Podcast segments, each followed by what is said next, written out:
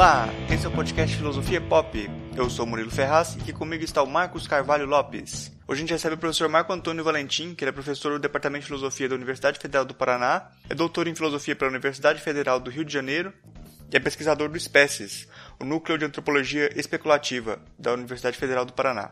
Aqui também para compor a mesa a gente tem o Luiz Thiago Freire Dantas, é, que já participou dos programas Filosofia Pop número 22, de Filosofia Africana, sobre o Marcien Toa, e o Filosofia Pop número 58, Filosofar desde África.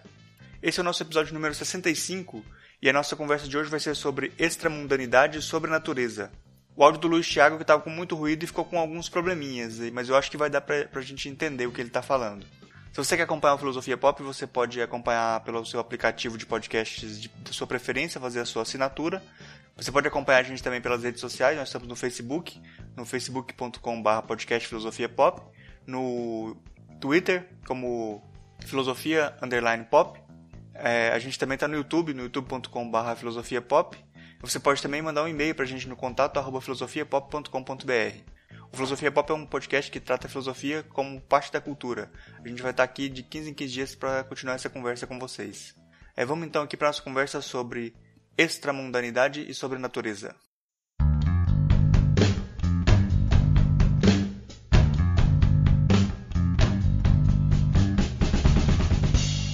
Hoje a gente recebe, direto de Curitiba, o professor Marco Antônio Valentim.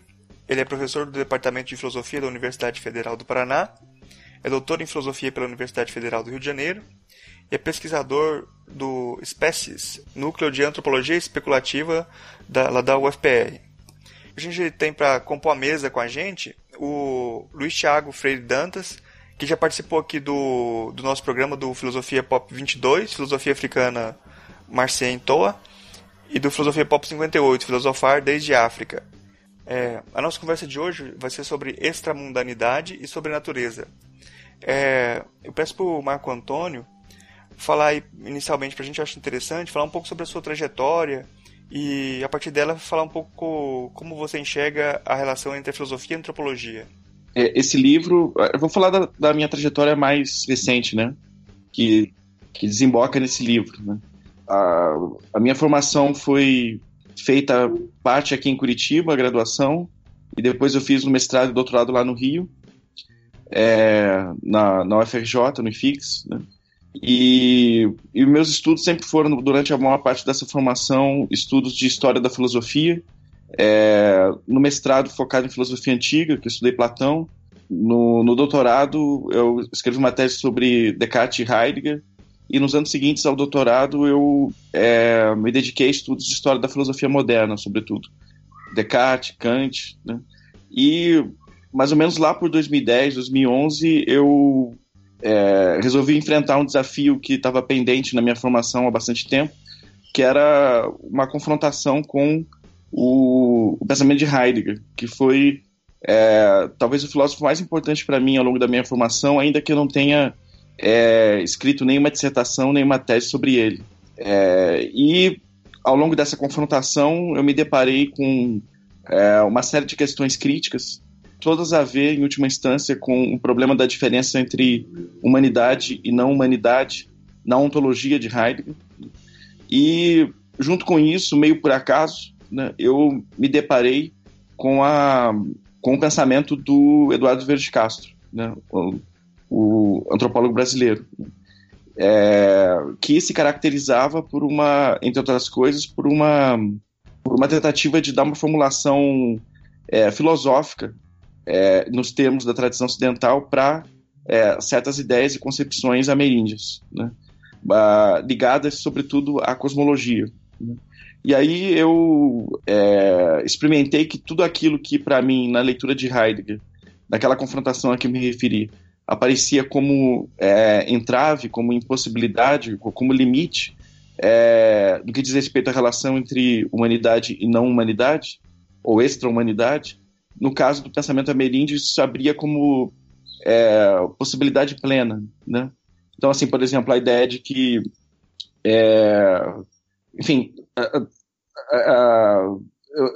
evidentemente isso admite é, diversas leituras, mas Uh, eu acho que é, é, difícil fazer uma leitura da, da filosofia de Heidegger, particularmente da ontologia de Heidegger, do projeto da ontologia fundamental, sem é, discernir ali um forte antropocentrismo. Né? E o que a gente encontra é, no estudo do pensamento do ameríndio, em termos de ontologia, é algo bastante diferente, que né, uma, uma, uma ontologia em que é, a fonte do sentido não é localizada na essência do homem, como diria Heidegger, mas na, no intercâmbio instável, tenso, contínuo entre uh, humanos e não humanos das, dos mais variados tipos, formas, é, enfim. E o, o, livro, o Extramundanidade sobre a Natureza, é o resultado desse, desse estudo comparativo. Né? De um lado, a, a ontologia de Heidegger, interpretada segundo é, bases é, filosóficas ocidentais, como Kant, uh, Aristóteles, etc. E de outro lado, o pensamento ameríndio, é, interpretado segundo é, fontes antropológicas, etnográficas e, sobretudo, é, com base na, no pensamento, na filosofia, gostaria de, de dizer, do Davi Copenau Yanomami, que é autor, junto com o Bruce Albert, desse livro monumental que é A Queda do Céu, que foi publicado no Brasil em 2015. Né? Então, assim, eu diria que ah, você, você me perguntou sobre a relação entre filosofia e antropologia, né? Acho que esse é um tópico por si só bastante interessante é, e muito importante para mim. Mas no, no, caso do livro, bem, o livro é uma, uma mescla entre essas disciplinas, digamos assim, sem dúvida nenhuma.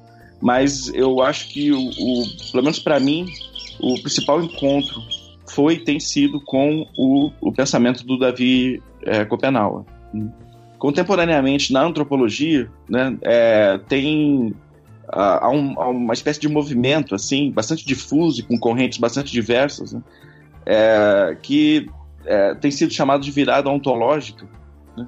É, inclusive, Vieira de Castro é um dos, dos, dos nomes que, é principalmente, que são principalmente vinculados a, a esse movimento. Né? É, e que se caracteriza por uma, é, entre outras coisas, por uma transformação no modo de pensar a diferença é, cultural, digamos assim, entre os povos. Né? Na verdade, se trata de abandonar, em certo sentido, a, a, a ideia de que é, os povos é, diferem unicamente por suas culturas, para assumir que é, é, eles, eles diferem, eles divergem quanto a seus mundos. E aí a diferença deixa de ser entre os povos, deixa de ser apenas, pra, apenas cultural para se tornar uma diferença ontológica. Né? É, quando eu digo apenas cultural, é porque, é, em geral, quando se fala de diferença cultural, é, fica subentendido que a natureza é a mesma né, para os povos. Mas quando a gente fala de diferença ontológica, para além da diferença cultural, a gente está subentendendo que, é, ou entendendo explicitamente, que é, junto com a variação cultural ocorre também uma variação natural, uma variação do complexo é, natureza e cultura é, na comparação entre os povos, né? na divergência entre os povos, no conflito entre os povos. E assim, é, isso acarretou para a antropologia e tem acarretado uh, uma é, mudança muito grande no, no, no, modo mesmo da interlocução com os povos extramodernos, que são cujo pensamento, cuja vida, enfim, cuja cultura é, é, são é, objeto de estudo da, da, da antropologia e da etnologia, né?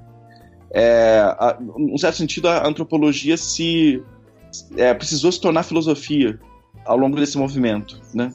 É, e aí eu me deparando com isso e, e, estudando antropologia, essa antropologia contemporânea caracterizada pela assim chamada virada ontológica, é, e seguindo indicações feitas explicitamente pelo, pelo Eduardo, pelo Eduardo Vieira de Castro, é, eu me indaguei sobre a possibilidade de um, de um movimento parelho, mas não, é, não exatamente simétrico, na filosofia. Ou seja, é, a possibilidade ou mesmo a necessidade de a filosofia se transformar pelo confronto, é, pela relação, pela troca com a alteridade mais do que cultural, com a alteridade conceitual, ontológica é, de outros povos. Né? Então, assim, é, como eu digo no prefácio do livro, a ideia é tentar explorar a, as consequências que adviriam dessa de uma virada antropológica na filosofia parelha à virada ontológica na antropologia. Né? Então, assim, é, é, é, sem dúvida nenhuma é um, é um nexo bem importante, talvez um, o nexo mais importante no livro, a mescla dessas disciplinas no sentido de fazer uh, os povos, a multiplicidade dos povos, repercutir sobre, sobre a concepção, é, via de regra, é, é, unitária, unificante da filosofia, pelo menos a, a, filosofia entendida segundo sua tradição ocidental. Né? Bem, sobre filosofia e antropologia eu posso até falar mais, mas basicamente é isso. Assim. Eu, eu acho que é, que é um, um, marco, eu acho que é um passo muito corajoso, porque a gente sabe como o pessoal da filosofia é refratário a qualquer diálogo entre disciplinas, assim. É, quando eu estudei também, eu fiz meu doutorado na UFRJ, e lá eu tive a oportunidade de ver uma palestra do Tugendhat falando sobre antropologia filosófica como filosofia primeira, ele defendendo algo nesse sentido. Só que não é, é os pressupostos de uma antropologia filosófica são questionados no seu trabalho também, né? Então, é, eu acho que o caminho para entender esse questionamento talvez seja a gente ter que seguir alguns passos também para entender isso. E eu queria que você para a gente começar, eu acho que interessante você comentasse aquela famosa frase do Heidegger que diz que o homem tem, a, o homem tem mundo e a cotovia é mundo. É isso a frase, não é? A cotovia é mundo e o homem tem mundo. É isso, não é? Eu queria que você comentasse isso. Em que sentido que, que é, o Heidegger constrói esse, essa diferença entre o, o homem que tem mundo e a cotovia, o animal que é mundo? É, bem, duas coisas antes, antes de falar sobre isso, esse ponto em Heidegger, acho que é um ponto importante, assim, que uma é, antropologia filosófica, que é, que é, aliás, um projeto antigo né, na história da filosofia, relativamente antigo, né, que remonta a Kant, antropologia filosófica é algo totalmente diferente do que a, a, naquele tipo de pensamento que eu procurei me empenhar, que eu poderia dizer que é uma espécie de filosofia antropológica, né? E o ponto de divergência aí está uh, uh, basicamente no seguinte: não se trata, pelo menos no tipo de trabalho que eu estou interessado em fazer, é, que eu procurei realizar, é, não se trata de responder a pergunta pela essência do homem, né? Assim, é, o que é o homem é, universalmente tomado, né?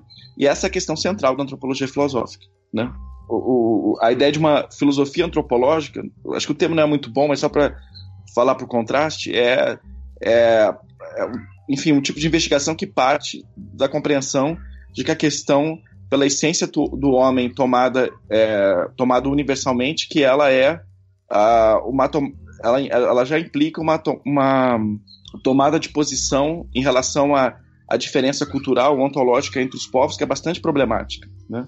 Que é, é, é ela, ela é, é, essa tomada de posição exclui a possibilidade de que haja uma variação da própria essência do homem, né? Ou que e que essa variação chegue ao ponto de não se poder falar é, no homem em geral, né?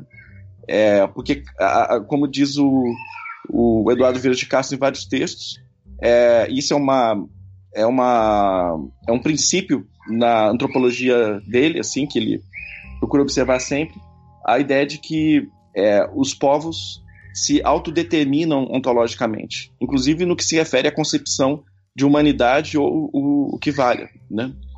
É, agora, quanto à questão sobre Heidegger, então, a, quando eu falei daquela, daquela confrontação que eu devia a mim mesmo com a filosofia de Heidegger, uh, um dos, dos pontos assim de, de largada para essa confrontação foi justamente a, a, o debate com a famosa tríade é, de teses metafísicas que Heidegger propõe das lições de, de 1930, publicada sob o título Conceitos Fundamentais da Metafísica, Mundo, Finitude e Solidão, quando ele afirma nessas três teses a de que é, a pedra é sem mundo, o animal é pobre de mundo e o homem é formador de mundo.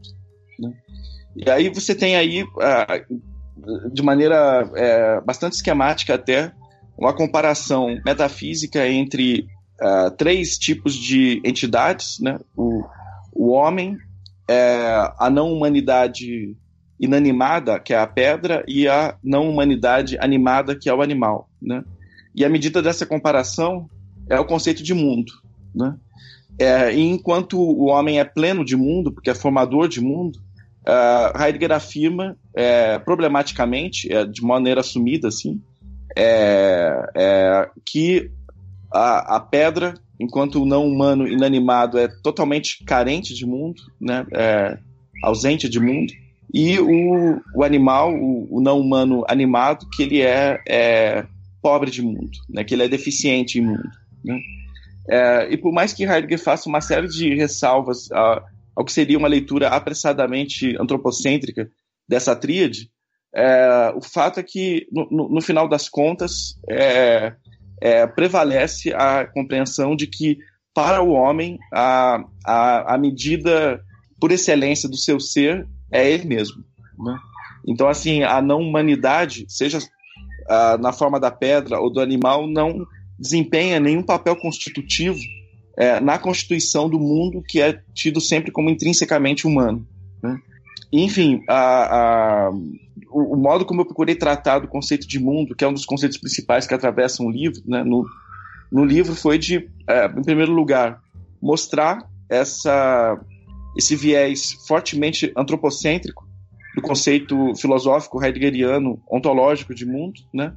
perguntar pela pela, pelo vínculo entre ontologia e antropocentrismo, que parece que há uma vinculação estreita entre a ideia de ser e a, a, a tomada da humanidade como autorreferencial, né?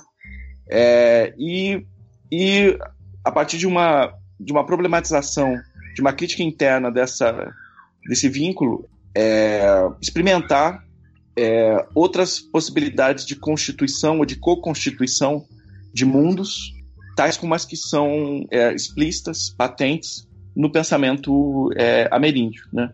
em que, é, enfim, se a gente for falar de um conceito de mundo ameríndio, certamente ele não, é, por mais que a gente fale assim em termos bem genéricos, né, uh, ele certamente não é, é, caracterizado por essa por esse viés é, antropocêntrico, porque o mundo seria uma estrutura ontológica é, que é constituída é, por uma variedade de agentes muito além do homem, assim, né? Então, pra, pra a, se a gente fosse fazer uma tríade ameríndia, né?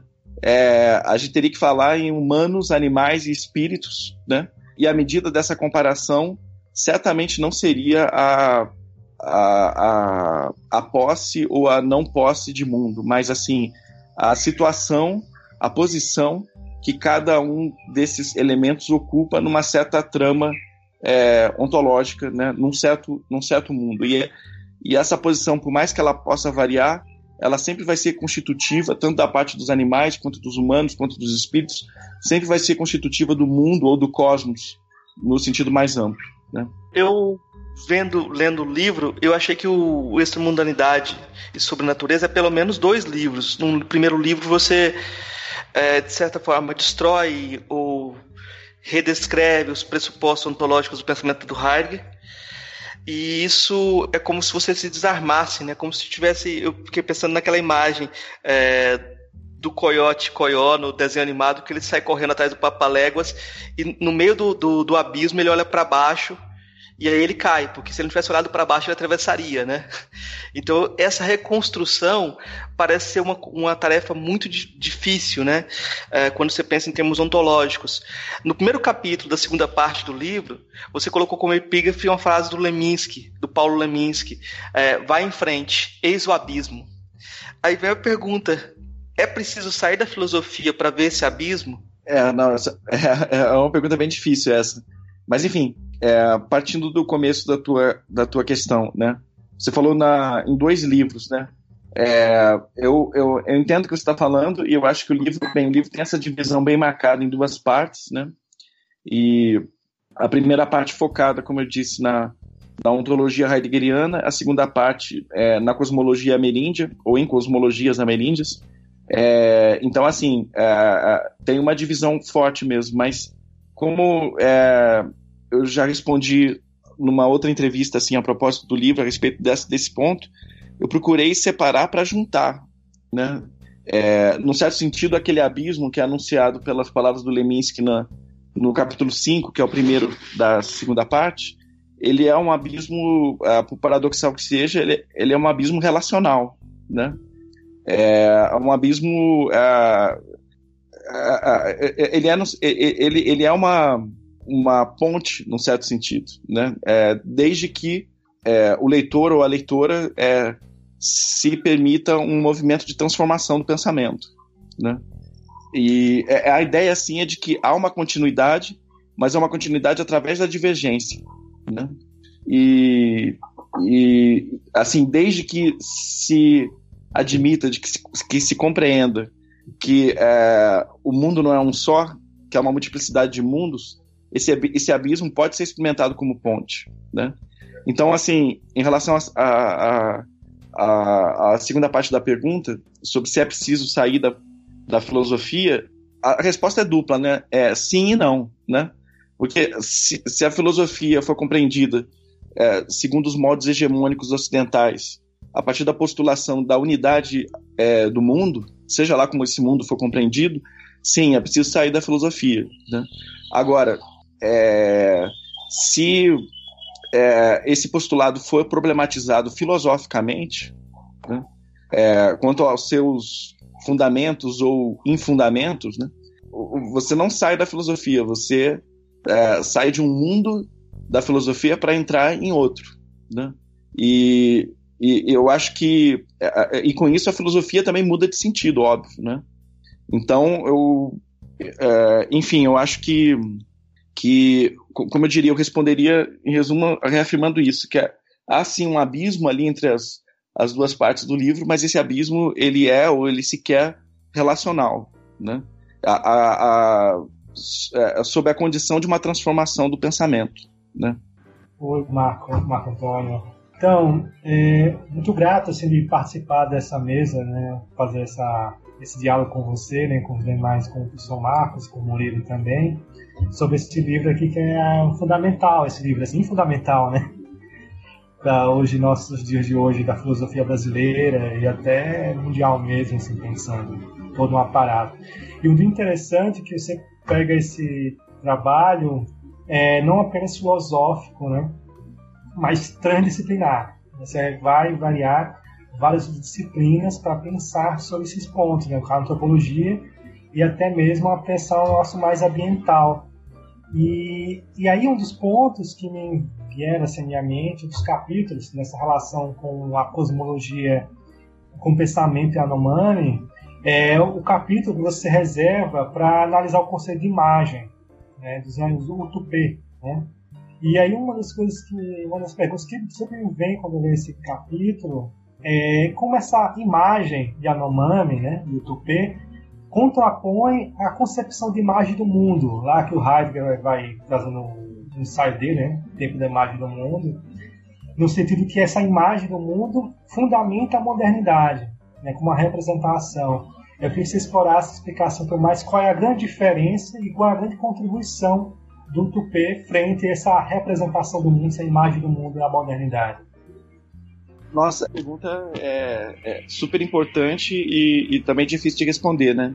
Eu procurei fornecer alguma indicação a respeito, é, não exatamente no capítulo 7, que é dedicado a, a, ao estudo do conceito em Anomami de Utupe, de imagem, né? É, a partir da queda do céu do Davi Copenal, mas no, no finalzinho do capítulo 8, nas últimas linhas do capítulo 8, que se chama Teoria e Queda do Céu, que é uma confrontação é, entre é, Copenau e Kant, com foco no problema do fim do mundo. Né? E nesse finalzinho do capítulo 8, é, eu faço referência à, à, expressão a época da imagem do mundo, que é essa conferência de Heidegger do meados dos anos 30, né? faço referência a, essa, a esse título, e, e também e concluo com uma, uma, o trecho de um mito é, Yanomami, que também é contado pelo Davi de, uh, na queda do céu, em que é, se fala da, da queda do céu como uma espécie de, de, de acontecimento, de evento hipercosmológico, porque põe em jogo é, a estrutura mesma do cosmos, com a sua multiplicidade de mundos, né? E esse, e esse mito fala da queda do céu como a época em que o mundo se tornou espectral. Né? E aí a, a, a, ficava essa sugestão para o leitor ou para a leitora né, de de é, comparar esses dois, esses dois significantes, é que eu posso dizer assim, né? Imagem de um mundo de, de um lado e um mundo espectral de outro, né? Bem, tem uma questão conceitual aí básica que é a da diferença entre imagem no sentido da cosmologia Yanomami e imagem no sentido das filosofias modernas da representação, né? É, eu acho que dá para responder a sua pergunta, Tiago, pelo menos em parte, explorando esse ponto é, conceitual, né? Porque a, a imagem do mundo, no sentido mesmo que Heidegger apresenta essa concepção lá na, na conferência dele, né? A imagem do mundo implica uma concepção de mundo em que o mundo é imagem para um sujeito, né? É, é, e esse sujeito é, é, é ele constitui o mundo, né? Uh, talvez a gente possa até acrescentar a sua própria imagem e semelhança. Né? E, e, e, a, e, a, subjetividade ou a subjetividade, como Heidegger diz nesse texto ou em, em outros uh, próximos no, na, na época em que ele o escreveu, né? É, é, se define ontologicamente pela autorreferencialidade. Né? A identidade consigo mesmo é o que define, antes de mais nada, um sujeito. Né? Agora, no caso da cosmologia Yanomami, né, é, pensando na centralidade que há ali do conceito de imagem, né, é, se trata de uma imagem completamente outra, porque é uma imagem que implica é, não um sujeito, que remete não a um sujeito, mas é, é a um espectro. Né? E o que, que o que, que, é um espectro? Né? É, é, essa é, é, um, é, um, talvez a questão principal no capítulo 7. Né? Né? O, que, o, o que, que é um fantasma? Né? Porque na tradução brasileira uh, da Queda do Céu, que foi publicada primeiro em francês em 2010, o termo foi vertido para fantasma, né? E Davi usa uh, essa, expressão o tempo todo, assim, esse termo e expressões correlatas o tempo todo, né? É, virei fantasma, entrar em estado de fantasma e, e etc, né? É, bem, um, eu, eu, acredito que um, fantasma, na, no sentido da concepção Yanomami, se define, antes de mais nada, pela, é, não pela autorreferencialidade, mas pela referência a outrem e a outrem em múltiplos sentidos, né? Então, assim, se a gente for tentar explicar o conceito de espectro a partir do conceito de sujeito, se é que dá para fazer isso, distorcendo o conceito de sujeito, a gente poderia dizer que se trata de um sujeito, entre muitas aspas, que se define não pela relação a si, mas pela relação a outrem em múltiplos sentidos, né? Ah, como diz uma, uma frase Sanumá, que é um grupo Yanomami que eu cito a partir de uma etnografia no capítulo 7, é, se trata de uma experiência da alma como uh, ela fosse constituída pela, uh, diz ali entre aspas, né, como um outro dentro, né? Na verdade são múltiplos outros dentro, né? Cada sujeito é, para usar, usar outros termos, os termos do Viveiro de Castro, por exemplo, é uma espécie de feixe de perspectivas que remetem a outros sujeitos, outros sujeitos entre aspas, né? É, e aí a gente pode falar numa constituição espectral do sujeito, né? É, mas no caso em Yanomami, como a, a, a, o registro do pensamento é sobretudo cosmológico, é, se trata de, um, de uma é, de um caráter espectral do próprio cosmos, né? O Davi fala quando ele descreve a catástrofe ambiental, falando assim, ele fala a floresta virou fantasma, o céu virou fantasma, né? O céu que vai cair ele é, entra, ele cai porque entra em estado de fantasma, né? É, o, o, próprio xamã, né? O, o, ele falando como xamã e, e, e, tematizando o papel e a figura do xamã, é, reconhece no xamã como sua é, potência mais própria a, a capacidade de entrar em estado de fantasma e, e assim visitar outros mundos, mundos de outras espécies, de outros povos, né? É, e, enfim, eu acho que o elemento principal aí que está na, na, base dessa comparação que eu procurei esboçar entre imagem do mundo no sentido moderno de um lado e mundo espectral do, do outro lado, né, no sentido ameríndio está nisso, na, em termos conceituais pelo menos a ideia de que um espectro é radicalmente diferente de um sujeito porque um espectro é, se caracteriza pela a, a referencialidade a uma multiplicidade de agentes, ele é, ele é, um, ele é constituído internamente por, por muitos outros, enquanto que um sujeito, na acepção moderna do, tempo, do termo, é, é, é constituído pela, pela referência a si. Né? E eu acho que, é, para tentar fechar uma resposta a essa sua questão tão, tão difícil, eu acho que em termos da, da comparação, inter, interpretar uh, o sujeito moderno como um espectro, e esse é o, é o, é o grande desafio, é, é, desvelar, trazer à tona a multiplicidade de mundos que está é, é, em jogo na própria é, constituição do, do mundo moderno. Né?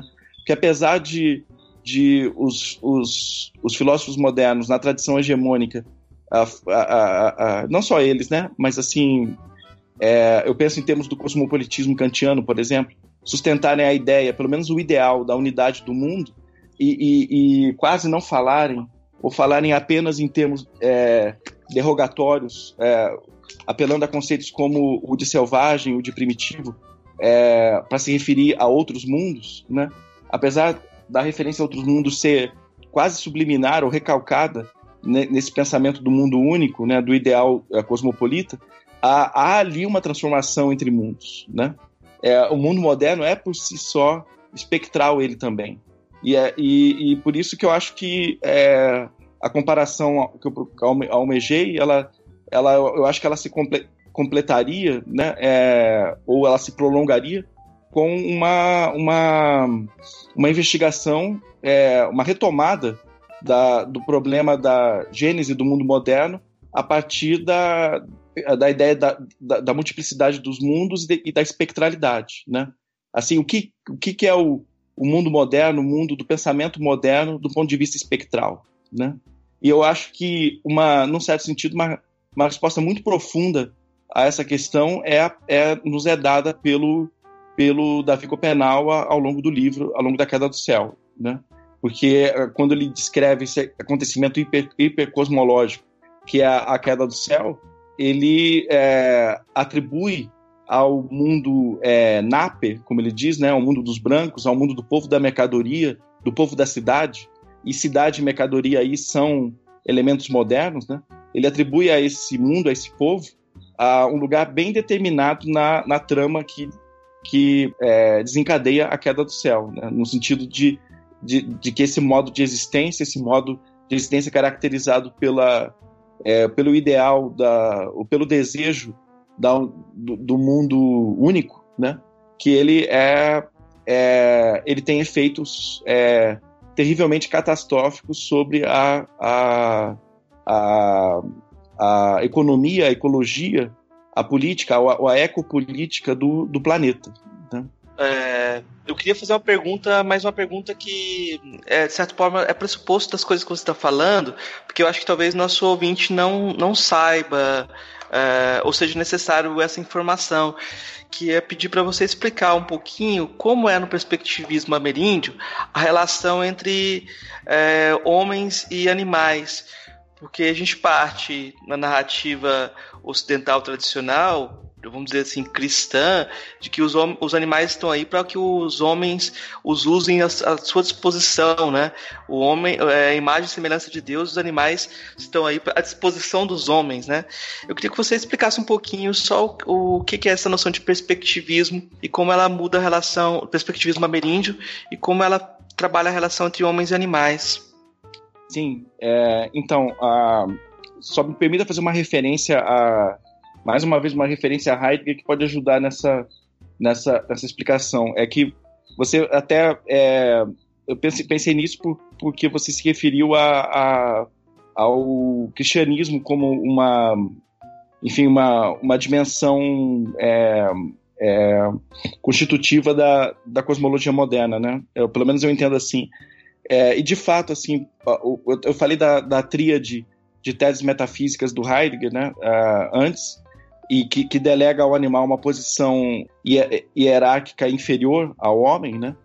E, de fato, na, naquele mesmo texto, na, nas lições de 1930, os conceitos fundamentais da metafísica, se eu não me engano, no parágrafo, eu acho que é o parágrafo 63, não tem, agora não me lembro, Heidegger faz uma referência ao, a, é, uma passagem de, de Paulo, é, em que Paulo é, fala da, do lugar das criaturas, das criaturas não humanas, no destino humano de salvação. Né? E fala de uma expectação da criatura é, ligada à salvação é, do homem, né?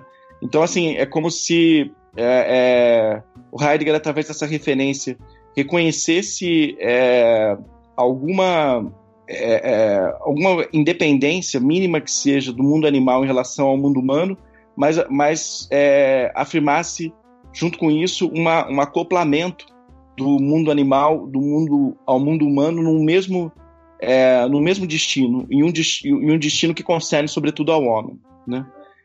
No caso da, da. Isso seria um traço né, é, muito determinante do, da cosmologia, não só da ontologia, mas da cosmologia, porque eu acho que a cosmologia é um título que abarca mais coisas, da cosmologia ocidental, né? É, pegando da antiguidade à, à modernidade. Né? Agora, no que se refere às cosmologias ameríndias, você mencionou uh, o perspectivismo cosmológico ameríndio, que é um título para uma é, síntese antropológica filosófica, ou filosófica antropológica, que o Viveiro de Castro faz, é, reunindo traços, um traço que é disseminado por muitíssimas cosmologias ameríndias, né? É, e que é a ideia de que o mundo, para parafrasear os próprios termos do Viveiros, é constituído por uma multiplicidade de perspectivas, de perspectivas humanas e não humanas. Né? É, esquematicamente, é, isso a, a, gente encontra no principal ensaio dele dedicado à questão que se chama Perspectivismo e Multinaturalismo na América Indígena e que está no livro A Inconstância da Alma Selvagem, de 2002. É, esquematicamente, ele apresenta isso assim, né? Fala em humanos, animais e espíritos, né? e, e diz assim que é, a, a, as cosmologias são mais ricas, né, do, do, do que a, o abarcado por, essa, por esses três tipos de entidades. Mas para falar assim esquematicamente, você tem um mundo constituído, habitado e constituído por humanos, animais e espíritos, é, e a dinâmica desse mundo é a da divergência de perspectiva que esses três tipos de entidades têm sobre si e sobre, e sobre as outras, né? Então, assim, é, a, o, os humanos são humanos para si mesmos, é, veem os animais como animais e os espíritos como espíritos. Os, os animais se veem a si mesmos como humanos, veem os humanos como espíritos ou, ou, ou outros animais, como animais é, é de caça, por exemplo, ou animais de presa, e veem os espíritos como, como humanos ou como animais, enfim. E os espíritos assim, vendo-se a si mesmos como humanos, veem os animais como é, é, outros espíritos, ou os humanos como outros espíritos, ou como animais de presa, ou animais de caça, enfim. O, o, o, a ideia central aí é que ninguém é, em si por si, nem humano, nem animal e espírito. Né? A, a, a cada, um, cada, um, cada sujeito, por assim dizer, ou cada agente é sob perspectivas diferentes, ao mesmo tempo humano e animal, espírito e outras coisas, né? E porque cada sujeito ou cada agente só se constitui no entrecruzamento entre as perspectivas. E aí a gente tem o que é mais notável do ponto de vista ontológico, ou, cosmo, ou ontocosmológico, no, no perspectivismo ameríndio, que é essa a ideia de uma superposição de, de mundos, né? cada, cada mundo aberto por uma perspectiva diferente. Né? Então, o, o a, a, um mundo dos humanos, em que os humanos se veem como humanos, os animais como animais, os espíritos como, como espíritos, ele está é, superposto e atravessado por outros mundos, mundos animais e mundos dos espíritos, em que os humanos não são vistos como humanos, mas como animais ou como espíritos, etc. Né? Então você tem um entrelaçamento é, é, de perspectivas que é, é se transpõe em larga escala, digamos assim, por uma um, um, uma superposição de mundos, né? Um cosmos é, complexíssimo, né? É, intrinsecamente relacional, né? Em que aquilo que se é depende, é, sobretudo, antes de mais nada, das relações que se entretêm, com alteridades as mais radicais, né? Que vão para bem além da, das fronteiras do povo e da espécie, digamos assim, né? Ah, em, em linhas gerais, o perspectivismo o chamado perspectivismo cosmológico ameríndio é isso, né? E a gente é, encontra essa concepção, é, se a gente for estudar as etnografias, os mitos, os discursos indígenas, a, a gente encontra essa concepção é, variando de mil maneiras, assim, né? A, porque sempre se fala a partir de uma perspectiva, né?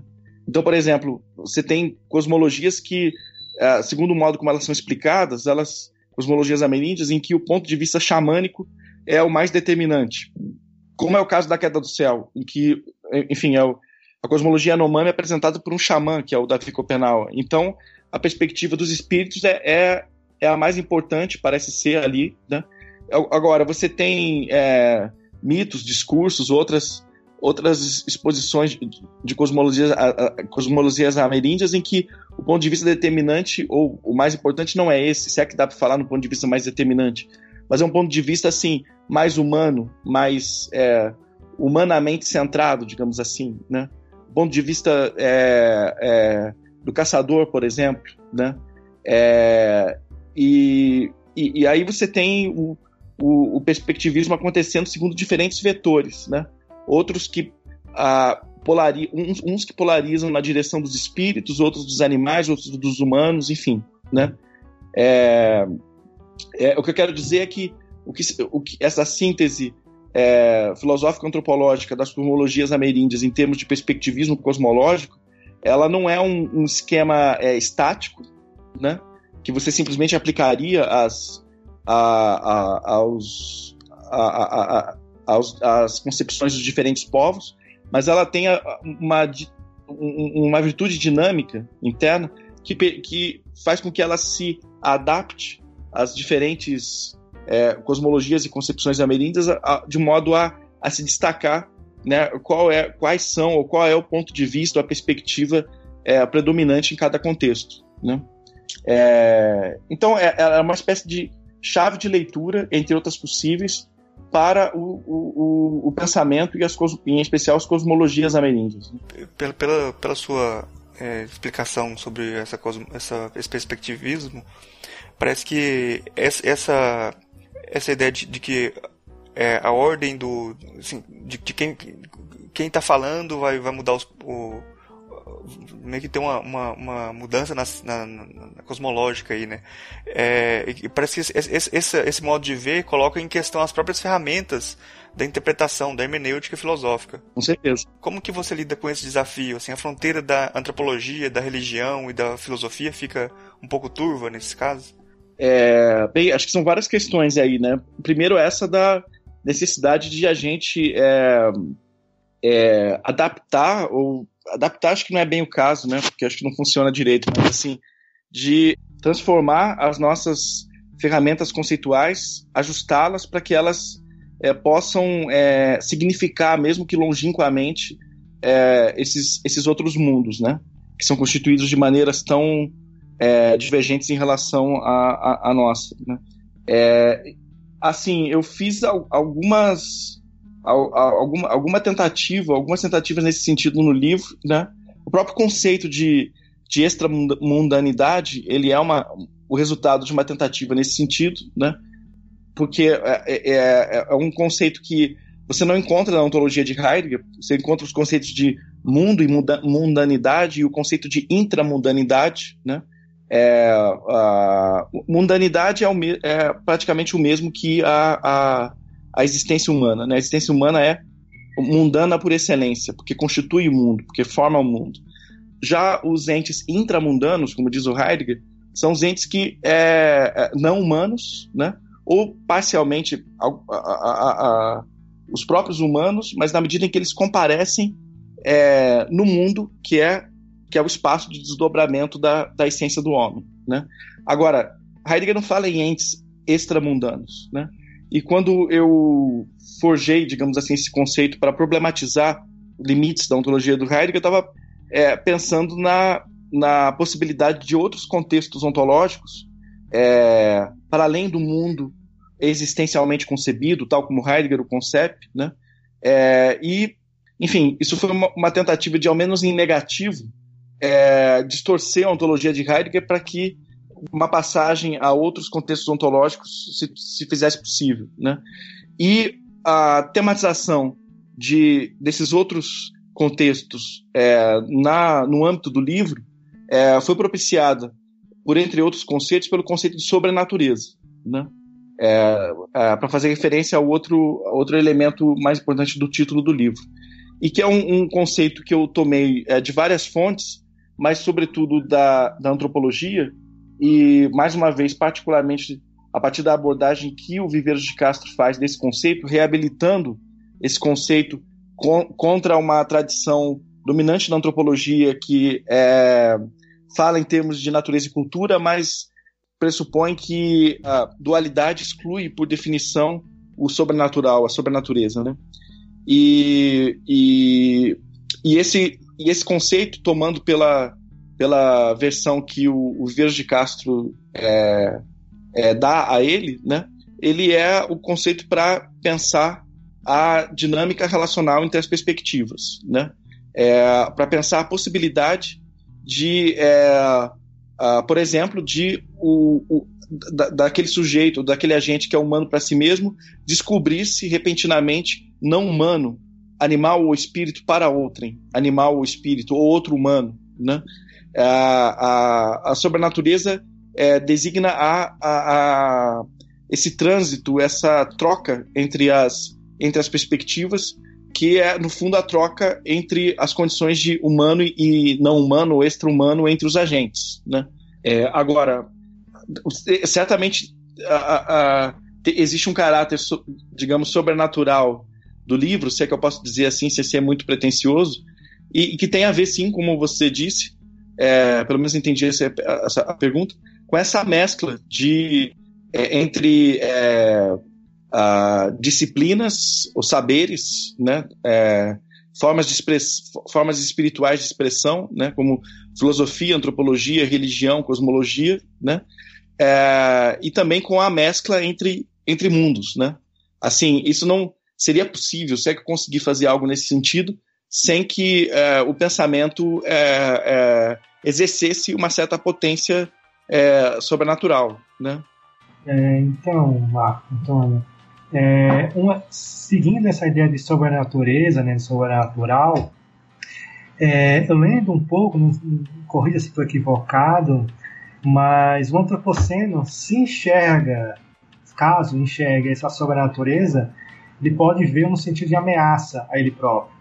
Né? E partindo desse fato que a sobrenatureza é uma ameaça ao antropoceno, a sobrenatureza não se torna então uma resistência para essa nossa época. Então que isso é tentar observar, sentir a sobrenatureza. Né?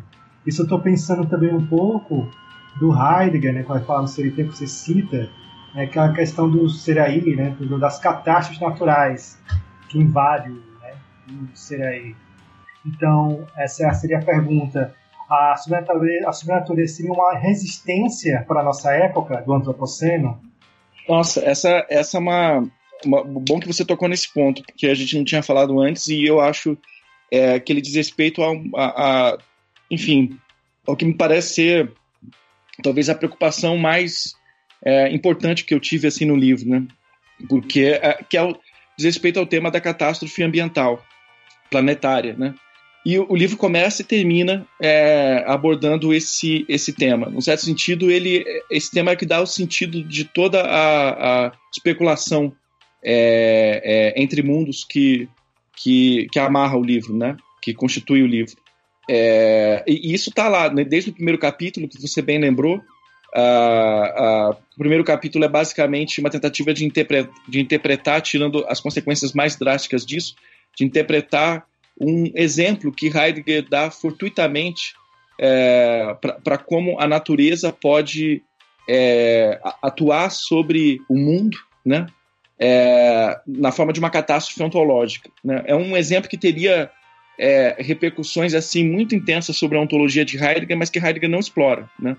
É, é uma passagem que ele diz assim que catástrofes naturais podem fazer, dá a entender, né, que podem fazer colapsar o próprio ser do homem.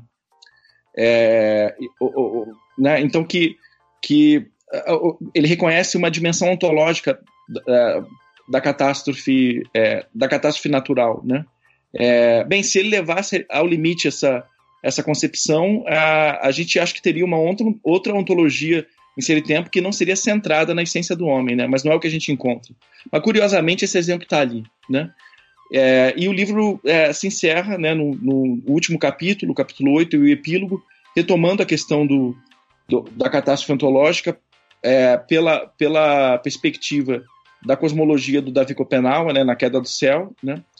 E, e assim, é, voltando aos termos em que você fez a questão, de fato, eu diria o seguinte, que o antropoceno é sobrenatural, né? O que, que é o, o antropoceno? O antropoceno é a, a, a para dizer o mínimo, né? Ele é a nova época geológica da história profunda do, do planeta, do planeta Terra, né? Batizada recentemente, né? E que é a época que, que é caracterizada pela, pelo fato de a ação humana é, ou de certos humanos, né, ter se, ter se é, alçado a, a, uma dimensão planetária, né, é, a, ter ganhado uma dimensão geológica, né, a ação humana tendo se tornado a força geológica mais é, é, decisiva hoje no, no, no, planeta, ao ponto de é, poder levar por sua ação catastrófica a um colapso é, da maior parte das formas de vida, né? Pelo menos tais como nós as conhecemos ou nos relacionamos com elas, inclusive a vida humana, né? É, e, enfim, é, essa é a questão central da queda do céu do Davi Copenau colocado nos seus próprios termos, né? O queda do céu é um título para o que a gente chama do, do no, desde o nosso mundo de o antropoceno. Só que são é, concepções da, muito é, distintas, muito divergentes a respeito da, da catástrofe, né? É, é, eu posso depois falar um pouco melhor disso, mas eu, eu, eu vinha dizendo que o, é, que o antropoceno é, é, é, sobrenatural. Em que sentido, né? Eu posso tentar explicar isso é, apelando aqui aos termos com que a, a Isabelle Stangers considera a, essa, essa, essa questão, né? Por exemplo, no livro No Tempo das Catástrofes, quando ela se refere, ela não fala ali em antropoceno, né? Acho que a, a palavra sequer surge em nenhum momento do livro. É, ela fala assim na intrusão de Gaia, né? É, Gaia, né? A ideia da, é o, é o planeta vivo, né? Fazendo intrusão no mundo é, humano, né? Ou, ou, mais especificamente no mundo moderno autocentrado de forma a fazê-lo é, colapsar, né? É, a, a, a, a, se é, desmembrar, a se a, sucumbir, né? É, e, e, e, a intrusão de gás seria uma resposta, uma espécie de resposta implacável é, da Terra viva à, ao, à, à destruição massiva que é, os humanos, ou certos humanos, têm é, é, provocado. Né? E, e, nesse sentido, é uma espécie de ação sobrenatural da natureza. Né? E, e sobrenatural porque é, Gaia se se coloca como a, a, a uma potência que, é, que é, transforma é, o sentido de, de todas as instituições humanas, né? que é, no limite trans, é, impõe uma transformação da, da própria forma do pensamento, né? impõe uma, uma, a necessidade de é, se pensar a relação da humanidade com a Terra uh, em outros termos, né? em termos radicalmente outros, a, a, fim de que se possa compreender como foi possível, inclusive, o, o e isso é um, um, um, paradoxo acachapante, né? Que o mundo moderno tenha exposto, tenha expulsado, melhor dizendo, para fora de si a própria terra viva que vem fazer intrusão agora sobre ele. Né? É, então, enfim, a, a, a, agora você falou em termos de, de resistência, não, o, o antropoceno, entendido segundo o conceito, digamos, clássico de antropoceno, ele não é uma, uma resistência, né? Ele é uma. Pelo contrário, ele é a, a ele resume. Esse título resume o complexo de forças é, é, destrutivas, antropogênicas, antropogênicas destrutivas que assolam hoje o planeta, né? A é, questão é como fazer resistência ao antropoceno, né? Então, é. É, eu, eu, a pergunta era se a, sobre, a sobrenatureza seria uma resistência ao antropoceno. Sim, eu acho. É, nesse sentido, eu entendo. A, a, a, não necessariamente, né? Porque, como diz, o próprio antropoceno é sobrenatural. Mas entender, é, como, diz, como dizem o Viveiros de Castro e a Débora Danovski no A Mundo por Vir, esse livro tão importante deles, é, entender o conflito hoje no planeta como uma, como eles dizem, a guerra a guerra de Gaia ou a guerra em Gaia, né? é, entender esse conflito como um conflito é, sobrenatural, enfim, o que eu quero dizer é que talvez você possa entender esse conflito como um conflito sobrenatural. E aí, nesse sentido, a, a, a, categoria de sobrenatureza é importante, tanto para pensar a natureza e a escala da ação humana antropocênica, né? quanto para pensar é, formas de resistência a essa ação é, hoje no planeta. Né? A, a, segundo, se a gente for pegar pela, pelo pensamento da Davi Copenau, a, a, resistência ela só pode ser sobrenatural, ou seja, através da agência dos espíritos. Né? o, que o, o, o, que o Davi diz lá na, na, sobretudo na terceira parte do livro, da Queda do Céu, que se chama justamente a Queda do Céu, a terceira parte, é que é, é, só os espíritos, os espíritos xamânicos, que ele chama de o Shapiri, são capazes de é, manter o céu suspenso, né? O que significa contrapor-se à ação destrutiva operada pelo povo da mercadoria, pelo povo da cidade na, na terra-floresta, né? Então, assim, a, a, agora, em, em termos talvez mais próximos ao nosso, ao nosso pensamento, ao nosso imaginário, né? Eu, eu acho que dizer que, que, que a, a sobrenatureza seria, se ela pode ser uma forma de resistência, é, é reconhecer que a, a, algo que está intrinsecamente ligado a uma concepção sobrenatural do cosmos, que é a multiplicidade dos mundos, né? E que os mundos variam tanto quanto, assim como os povos, né? É que é, uma forma é, imprescindível de resistência é, reco é, reconhecer essa multiplicidade, né? É, é reconhecer que os mundos são múltiplos, né? E esse reconhecimento é uma, uma uh, ele opera por via sobrenatural, né? Porque implica você reconhecer a, a diferença, a divergência entre diversos complexos naturais, culturais, por exemplo, né? Para usar os, os, nossos termos, né? A natureza não é única, né? Assim como as culturas não são múltiplas, né? A, a, as naturezas são múltiplas, né? E e há um embate entre essas esses complexos naturais, culturais, que é, configura isso que a gente pode chamar hoje em dia de é, a guerra de Gaia ou a guerra em Gaia no planeta. Né? É, então, o que eu quero dizer é que um modo de pensar sobrenatural me parece sim imprescindível para reconhecer não só a ameaça, como também a, a, a possíveis, possíveis formas de resistência. Né?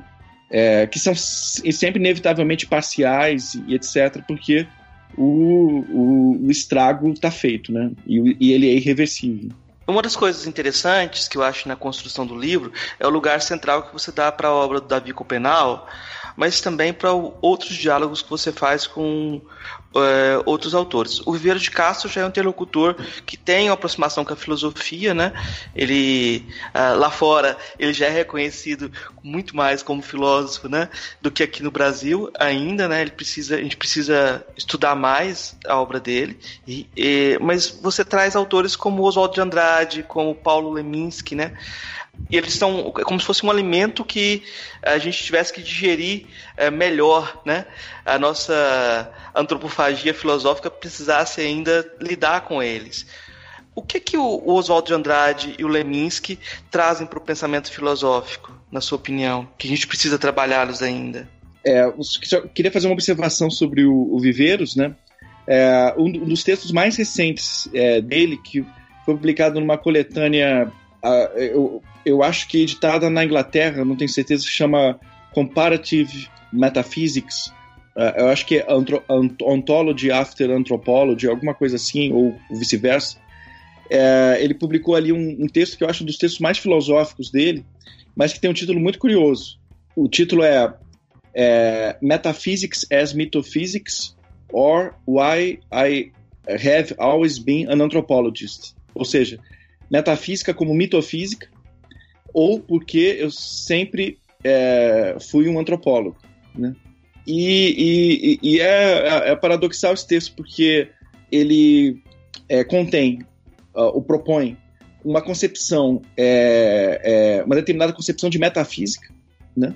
Uh, o, o, o, que não é pouca coisa, né? E, e é uma concepção caracterizada é, pela o que tem como modelo a, a o modo como Levi-Strauss é, pensa as transformações entre os complexos míticos nas mitológicas. Né?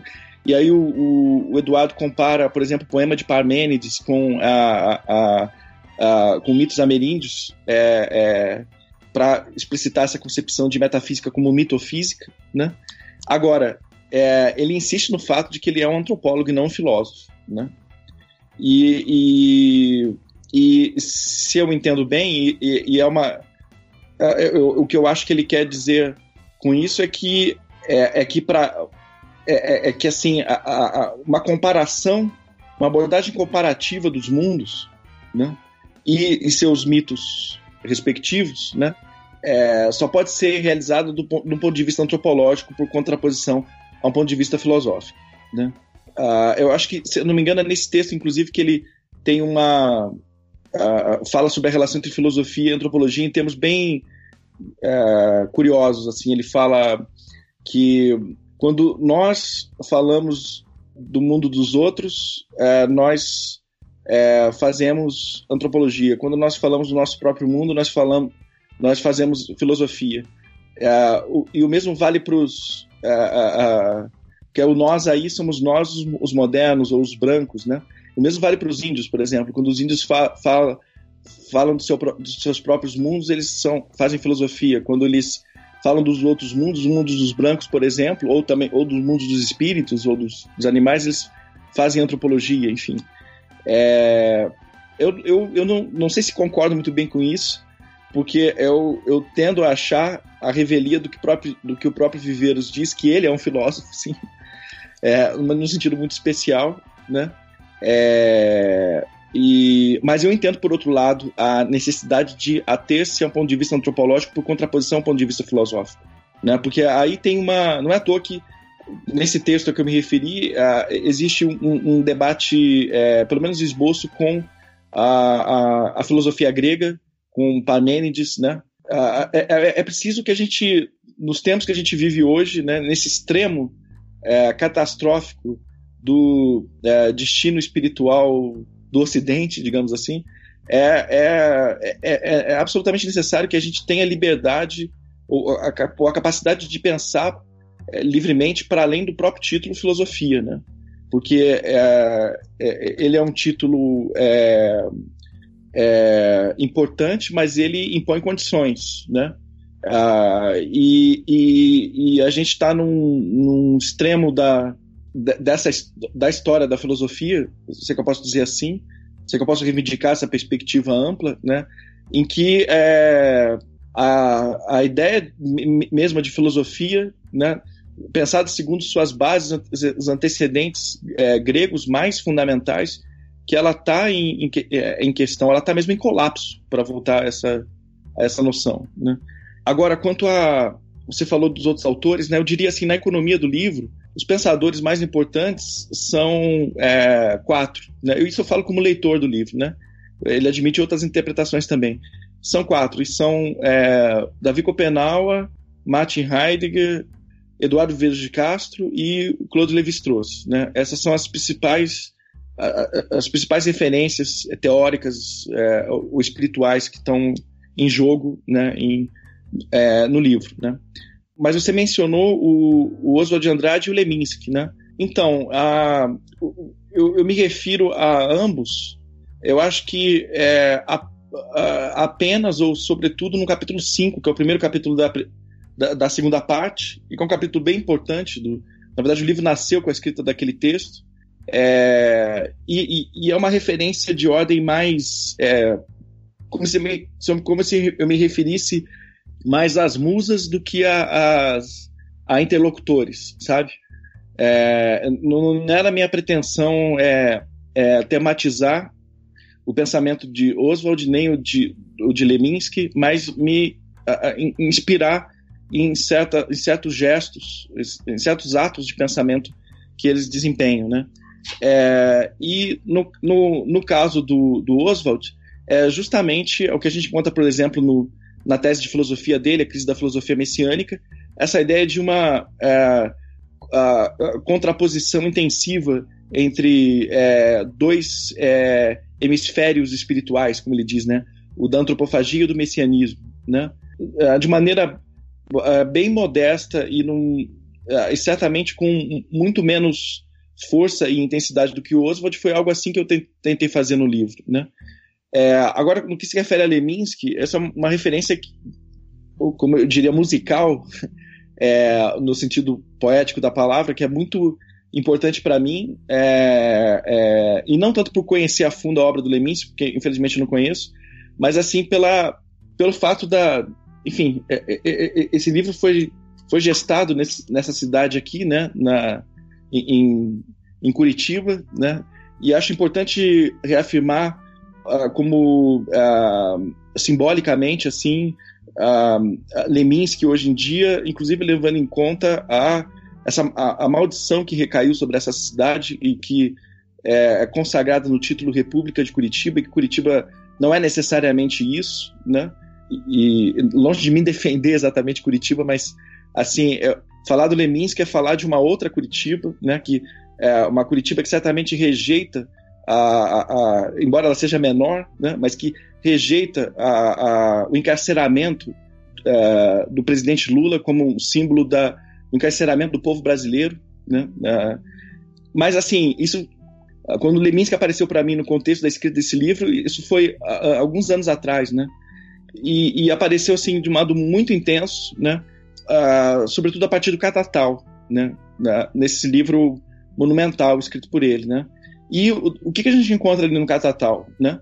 É um experimento é, multidimensional, porque, enfim, é, é, é, da poesia, passando pela filosofia até a cosmologia, enfim, de é, colocação em perspectiva da filosofia ocidental, né? É, a, a, essa ideia de Descartes transportado aos trópicos, né? E fazendo suas meditações que estão na base do, do, mundo ocidental moderno tal como nós o conhecemos, refaz, fazendo, refazendo essas meditações num contexto completamente é, avesso ao solipsismo, à autorreferencialidade do eu, a, ao, ao, abandono da terra, etc. É, é, essa, essa ideia foi inspiradora para mim, é, num sentido muito profundo. Assim, acho que antes mesmo de eu me dar conta de que eu, eu escreveria esse livro, né? E e eu acho que ali a gente tem no Leminski uma, é, uma espécie de paradigma é, de produção filosófica no, no, no Brasil uh, é, que precisaria ser é, que pede para ser levado à, à frente para receber continuidade né? esse livro é para mim o Catatal é um livro de é, o que eu gostaria de chamar de maneira bastante equívoca mas com todas as letras de, é, de, de filosofia né uma filosofia brasileira, de uma filosofia no Brasil, e, e, e, e que se vale é, de recursos é, espirituais e poéticos que são muito próprios a si, e, que a gente não vai encontrar em outras tradições, né? É, ou pelo menos, sobretudo, não na tradição filosófica é, europeia, né? Então, Leminski é, sim, por vários motivos uh, filosóficos e, e políticos, como eu mencionei agora há pouco, uh, uma, uma, uma, inspiração uh, muito importante, assim. Ah, então, é, seguindo também é, esses autores que conversam né, nessa obra aqui do Marco Antônio, outro também é o Kant, né, que também aparece em certos momentos.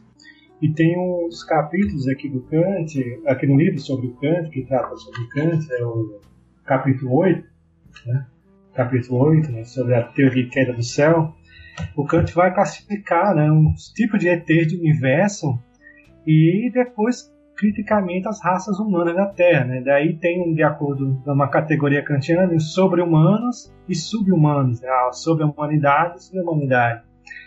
E esse, esse motivo do Kant partir dessa necessidade de categorizar não seria uma tentativa de ordenar né, para melhor excluir, né? ou melhor, para justificar privilégios, né? entender, olha, europeu produz um tipo de filosofia que os demais precisam não têm, né, e ou então precisam alcançar. Essa necessidade de excluir, separar, né, categorizar as coisas, é, pode dizer que é uma doença do pensamento ocidental? Olha, é, é, é, é essa, enfim, não sei se eu consigo responder essa questão, né? Mas assim, para começar, sobre o papel de Kant no livro, de fato, assim, é, é, além de Heidegger, é o, o filósofo estritamente falando, filósofo ocidental é, mais importante ali no livro, né? E, e, eu confesso que com uma certa surpresa ao longo da escrita eu descobri, isso, isso foi uma constatação meio a posteriori, na verdade, que à medida que a escrita foi transcorrendo, é, Heidegger foi desaparecendo, foi, é, digamos assim, o espectro de Heidegger foi se dissolvendo e com a, os espíritos ameríndios é, ocupando o lugar, é, se é que eu posso dizer assim, né? Ocupando o, o, o lugar principal, né? E mas só que para o fim do livro, no último capítulo, tem um, um, um, retorno da filosofia ocidental através de Kant, né?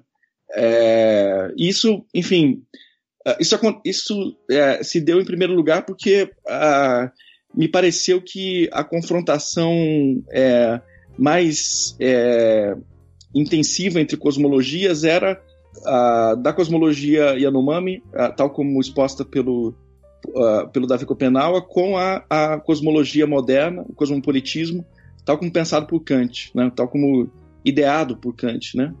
É, e, e, e, e, eu achei é, irresistível a tentativa de desdobrar essa comparação explorando é, uma, particularmente um, um, um ensaio de Kant é, que se chama Os Sonhos de Visionário, que é um ensaio pré-crítico, em que Kant se debate diretamente com a, as, a, a, com a sobrenatureza, né? É, a, a, foi muito importante ali para a leitura desse ensaio, pra, pra, foi muito importante para mim um livro da Monique Davi Menard, que traduzido no Brasil como A Loucura na, na Razão Pura, em que ela interpreta os sonhos do visionário do Kant como um texto assim um dos textos que inauguram a ideia da própria filosofia crítica, né?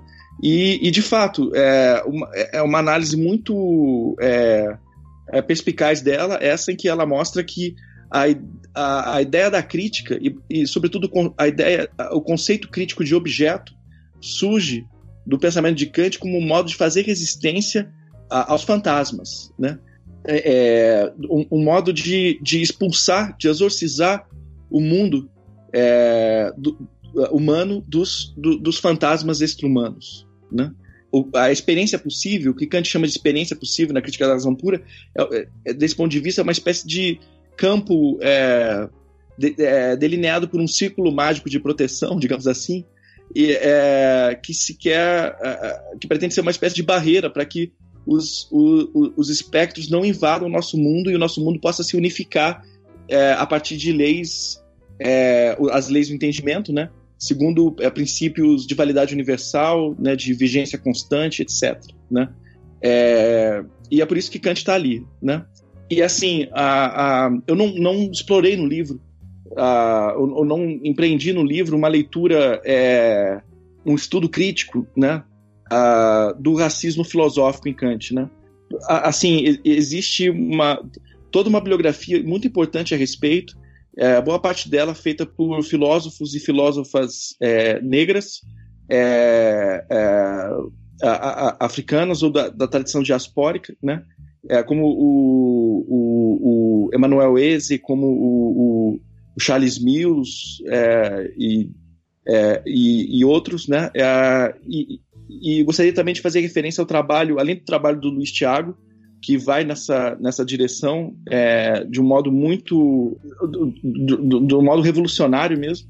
Gostaria de fazer referência também ao trabalho do Pedro Gonçalves, que é doutorando aqui em, em Curitiba que escreveu uma, uma dissertação de mestrado sobre, que está na internet, para quem quiser buscar, sobre o, o racismo filosófico em Kant. Né? Chama-se Crítica da Razão Racista. Né? É, e, de fato, assim. A, o, o, esse racismo filosófico, é, tomado, por exemplo, a partir de Kant, mas, não, enfim, isso é o que, é a gente pode encontrar em muitos, em muitos autores da tradição filosófica moderna, né? É, ele é, é, é um, um, recurso indispensável para é, elaboração desse pensamento é a, a, a categorização hierárquica, né? É, por exemplo, se, se expõe na forma da, da classificação das raças para a elaboração do próprio conceito de raça, né?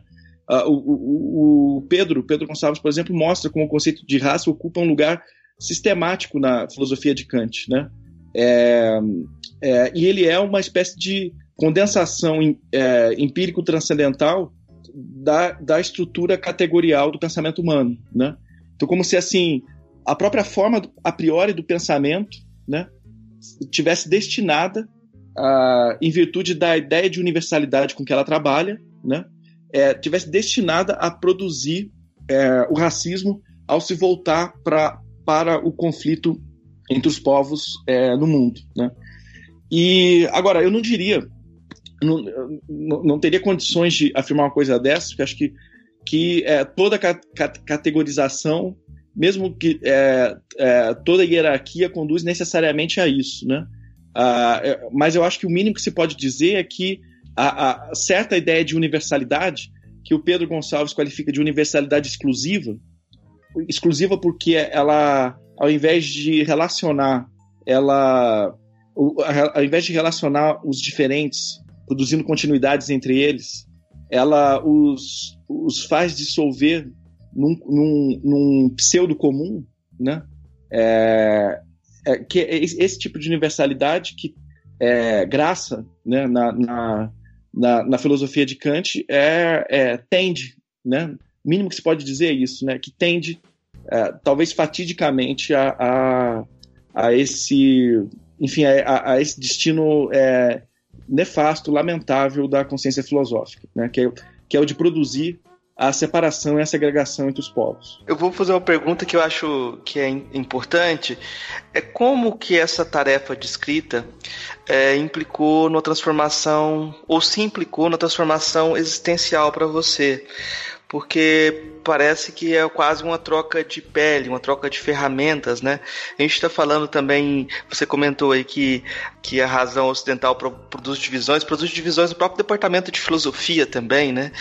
Então, quando você propõe a se trabalhar com outros autores também, você é, problematiza seu lugar nesse, nesse espaço acadêmico, mas também de uma forma, eu acho, até existencial, porque que, o que as implicações do antropoceno podem trazer para a nossa vida cotidiana? O que as implicações desse pensamento é, redescrito, dessa redescrição de pensamento que você está promovendo, implicaram para você? Como você percebe isso, né? É mais uma questão bem difícil de responder, assim, né?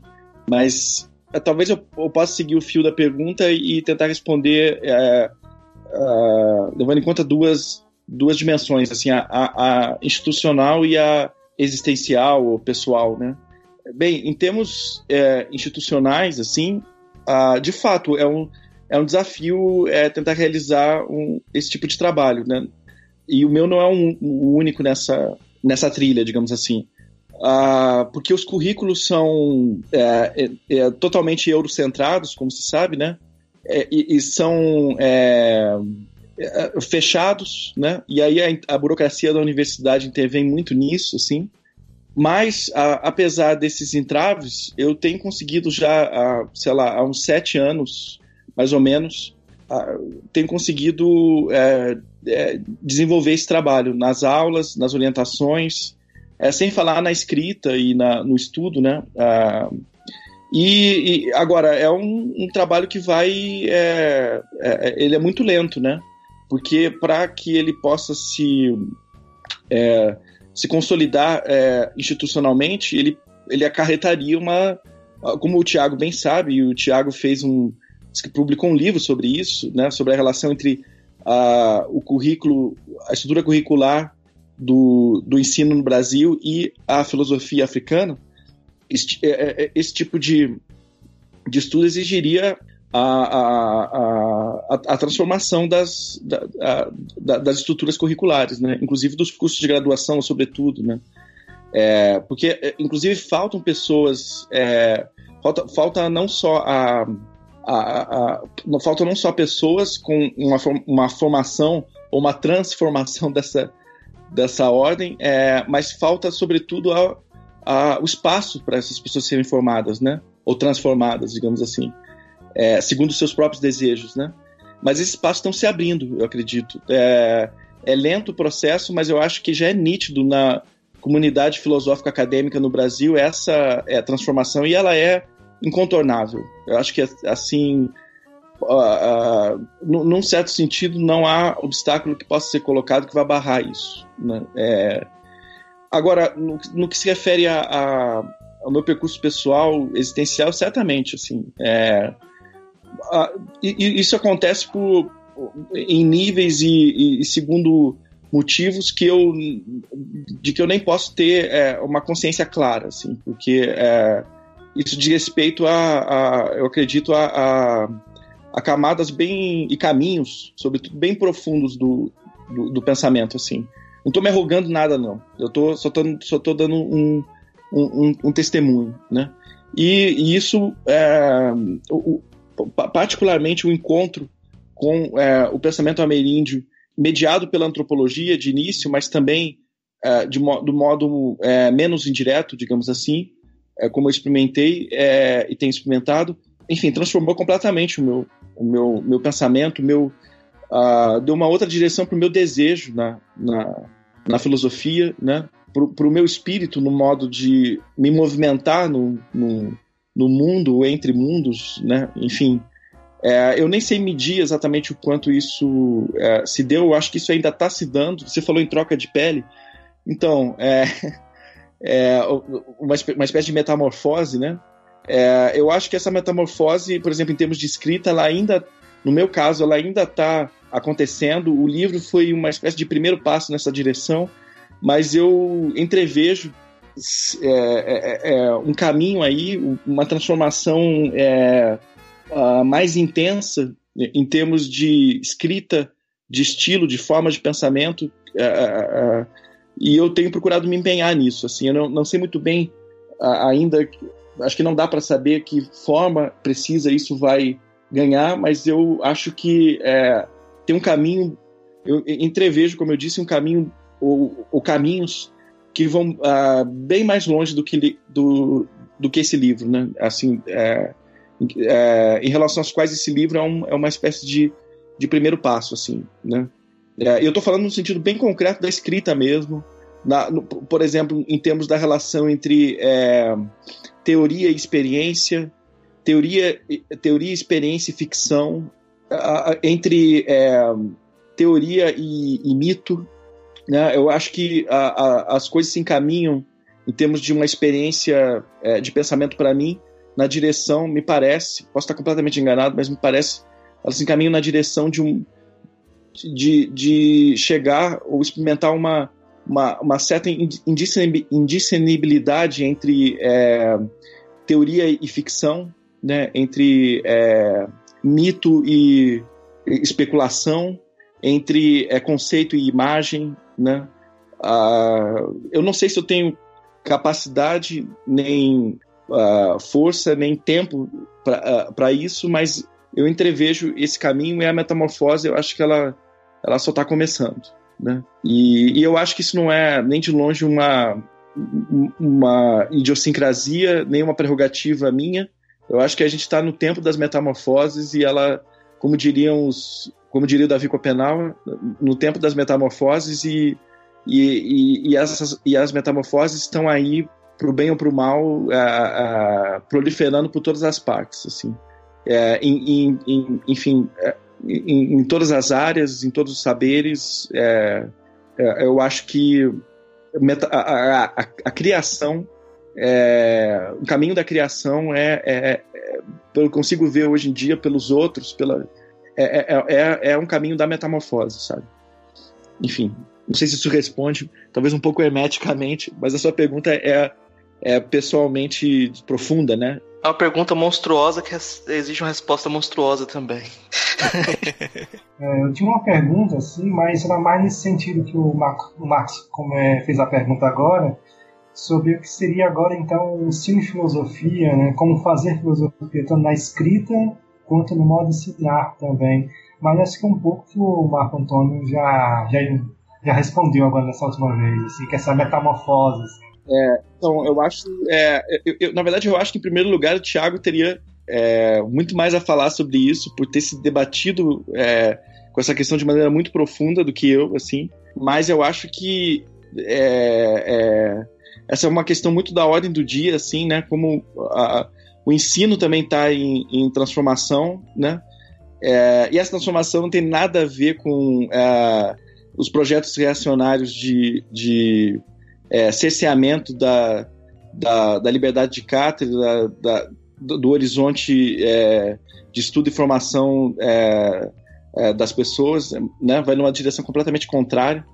E eu acho que, é, em, em, termos assim, é, bem pragmáticos, talvez, uma das coisas que é, essa, essa, enfim, essa, essa mudança no espírito do tempo, se é que eu posso dizer assim, impõe, ou, ou, ou enseja, pelo menos, é um, no caso da consciência filosófica acadêmica em especial, é a, a, a interdisciplinaridade, a transdisciplinaridade, ou mesmo como a gente costuma dizer no, no Espécies, acho que o Vinícius Onesco, que, que é membro do Espécies, que é, é, propôs essa formulação, o, é, é, em termos assim, indisciplinares mesmo, né?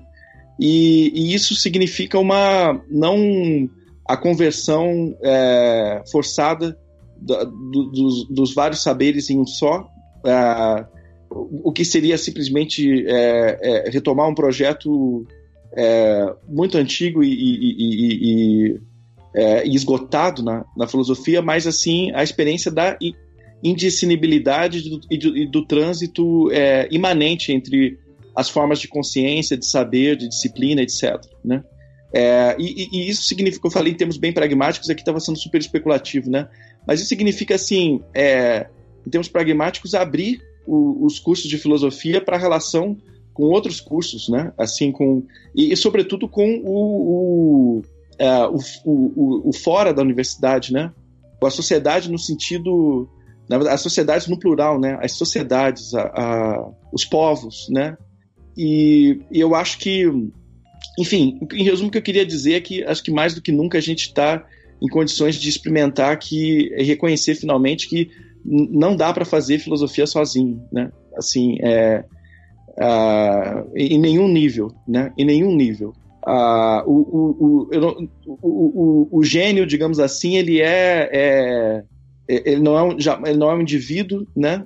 O, o gênio é intrinsecamente é, individual, né? Ou então é, ele é uma coletividade, né? Ele é uma coletividade, né? O sujeito do, do pensamento da filosofia ele precisa mais do que nunca se reconhecer como coletivo, né?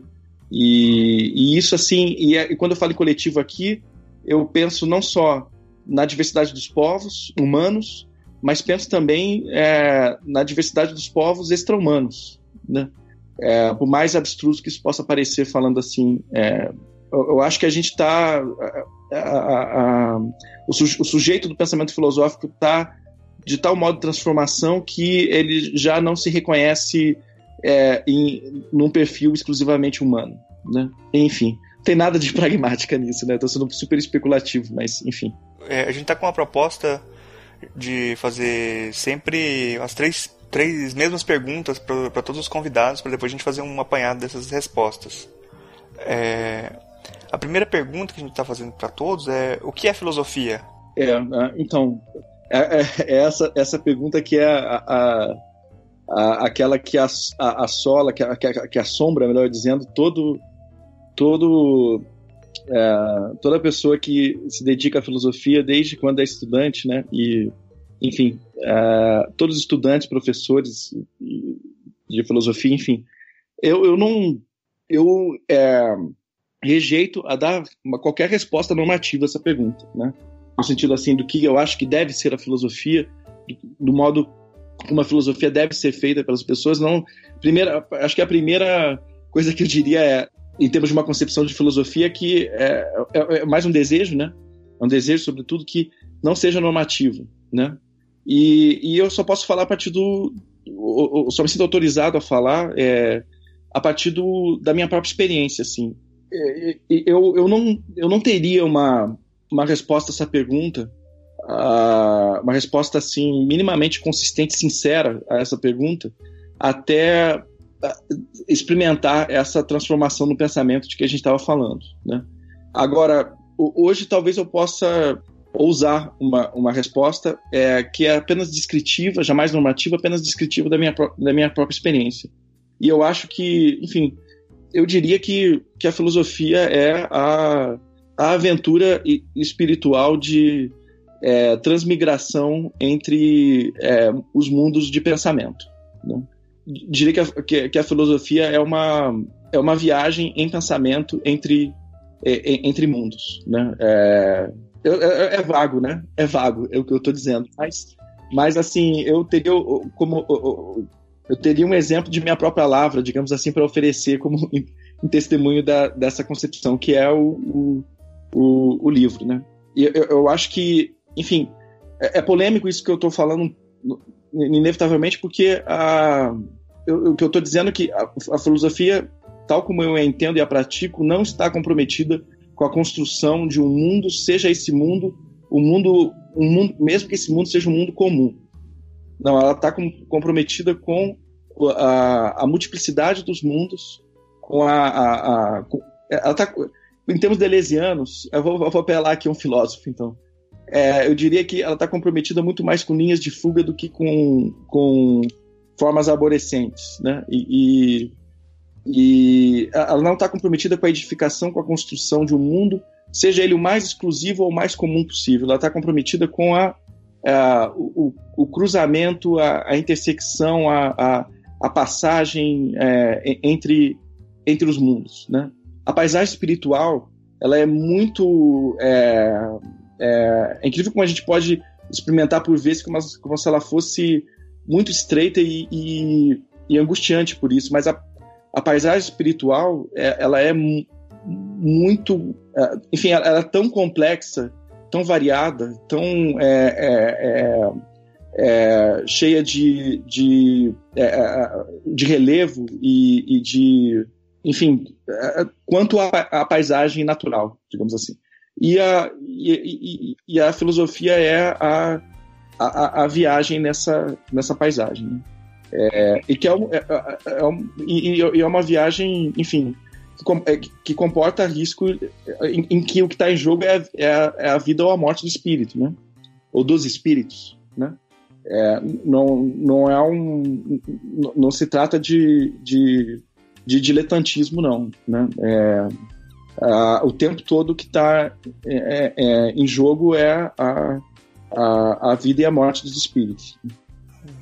É, bom, a segunda pergunta é: qual é a filósofa ou filósofo que mais te impressionou daqueles que você conheceu pessoalmente? Eu, eu, eu conheci pessoalmente, já que estão falando fisicamente, pessoalmente, eu conheci pessoalmente é, dois é, é, grandes pensadores. Um, um, um, um, com um deles eu, eu uh, uh, travei um, diálogo que já dura anos, venho travando um diálogo que dura anos, é, e que é o, o, o Eduardo Vieira de Castro.